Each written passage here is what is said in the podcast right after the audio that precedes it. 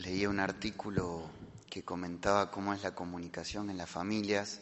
Ya en octubre lo tocaremos el tema más profundo. Pero dice que muchas veces la comunicación se funda más que todo en información. Che, ¿quién va a buscar a los chicos al colegio?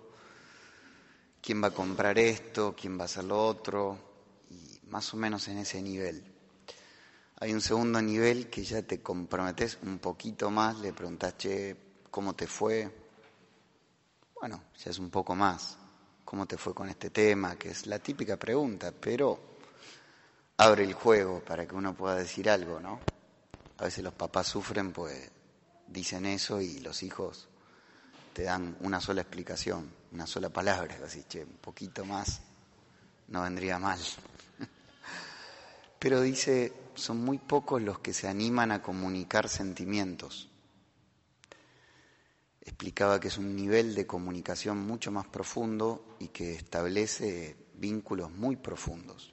Cuando vos a otra persona le decís, che, mira, yo siento esto. Y, se, y es parte del ser humano. Entonces, como uno no expresa lo que tiene adentro, lo que siente, se va volviendo ahí una isla y bueno, y después explota, ¿no? Que de hecho lo vemos bastante. Y mm, Jesús es un gran comunicador, porque fíjense cómo abrió el corazón. El Evangelio de hoy es la apertura de su corazón. Pocas veces dice el Evangelio, Él les dijo, miren, yo siento esto. Y en este Evangelio sí lo dice. Les quiero decir que yo, sería hoy la traducción, me muero de ganas de que venga el fuego a la tierra. Yo vine para eso. Tengo un deseo, está con signo de exclamación acá. Hoy tengo la voz medio averiada, pero si tuviese que leer bien, pone signo de exclamación. Y cuánto deseo que esto arda más que el hebreo, los hebreos son muy enfáticos.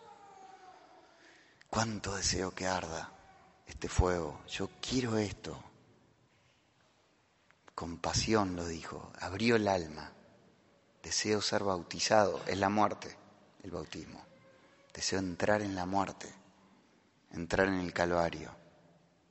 Prepárense que si esto ocurre va a traer división, va a haber problemas, al que me quiera seguir y tenga este fuego, te va a surgir dificultades sin buscarlas, pero a veces dentro de tu familia hasta no te van a entender, dice un punto de camino. La mínima persecución que vas a tener que aceptar por seguir a Jesús, la incomprensión.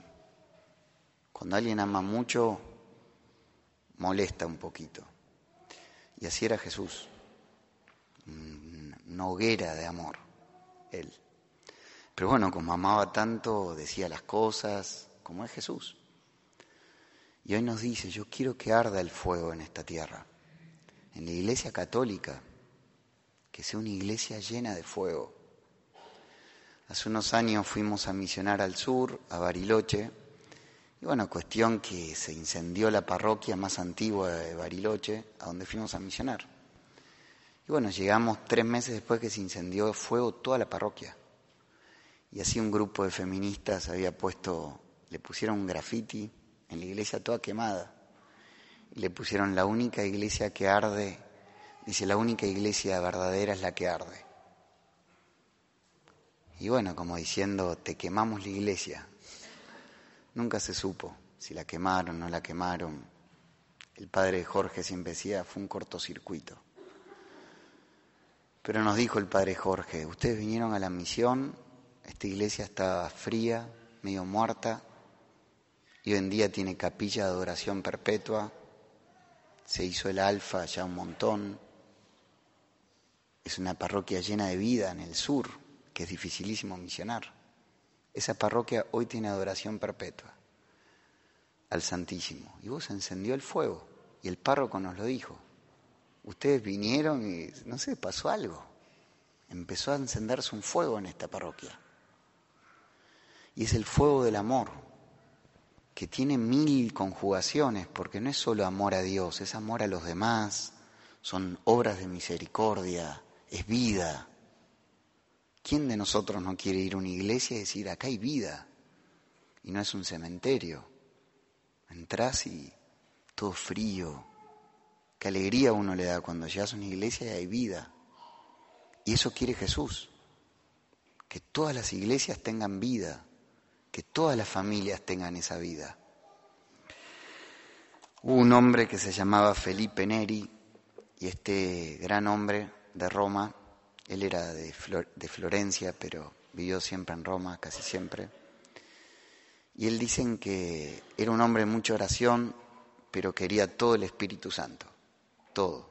Y todavía no era sacerdote. Una noche en, en las catacumbas de San Sebastián baja, estas catacumbas son preciosas, se iba bien al fondo de la catacumba, les diría casi a 30 metros bajo tierra, porque ahí había un silencio profundísimo. Una vez fui a esa catacumba donde él oró y el guía nos dijo, ¿escuchan un sonido? Nada. Estamos en medio de Roma. No nos escucha nada. Porque cuando bajás bajo tierra, tan abajo, casi no hay sonidos. Dice, y él venía acá para encontrar ese silencio. Y oraba. Y bueno, dice que le dijo al Espíritu Santo, yo, yo amo a Dios, pero quiero amarlo con tanto ardor y quiero amar a la gente con tanto amor. Por favor, llename. Dice que le entró una bola de fuego en todo el cuerpo, le quebró dos costillas, le dilató el corazón y empezó la segunda etapa de su vida, llena de amor. Dicen que la gente que encontraba a Felipe Neri ya solo lo veían y se empezaban a conmover. A veces ni siquiera tenía que decir algo. Venía una persona, le ponía la, cabeza contra su pecho, dice que la gente sentía un fuego.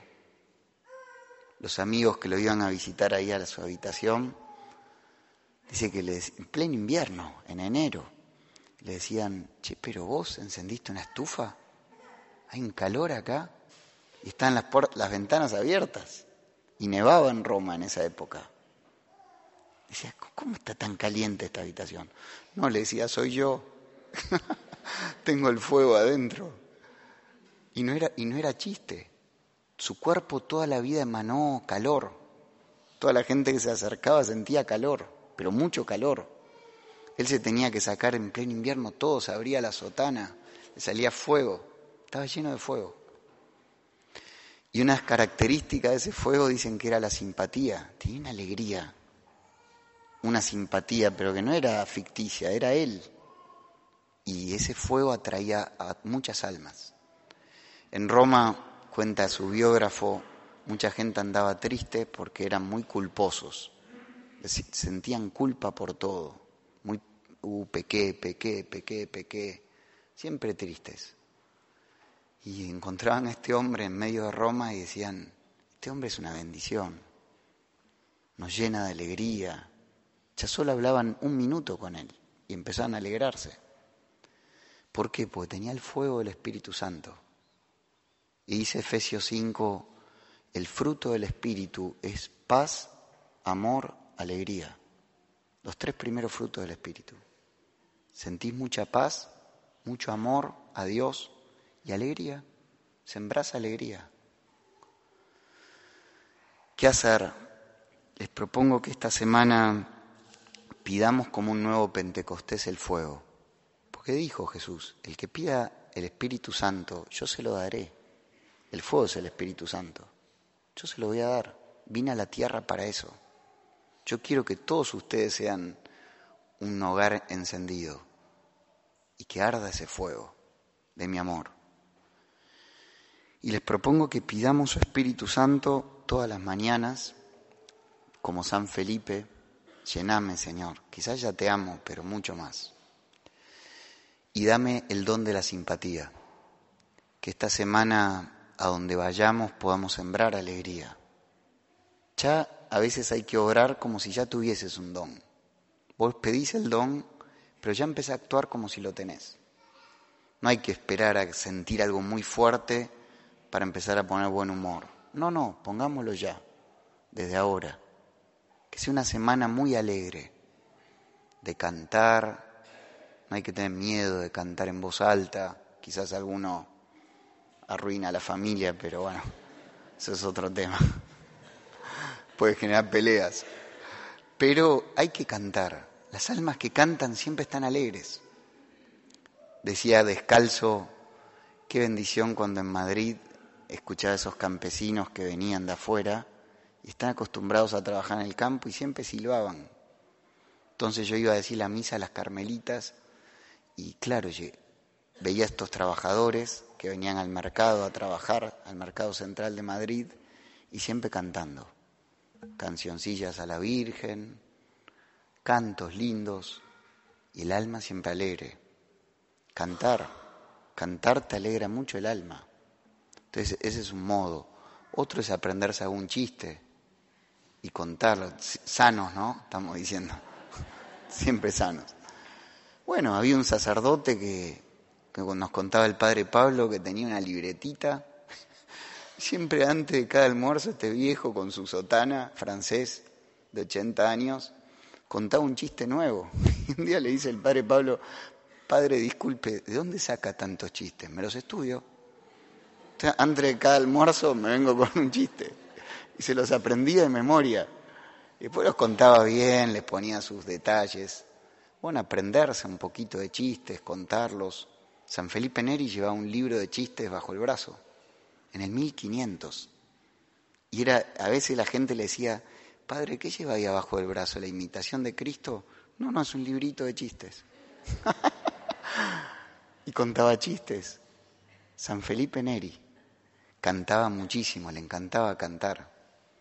hacía reuniones de canto en el oratorio. Y después el secreto de la alegría, la oración. Era un hombre de mucha oración. Entonces cuando dice la palabra de Dios, ¿estás triste? Ora. Cuando uno está triste, ore. Y cuando empezás a orar, enseguida se empieza a ir la tristeza. Es como si desaparece.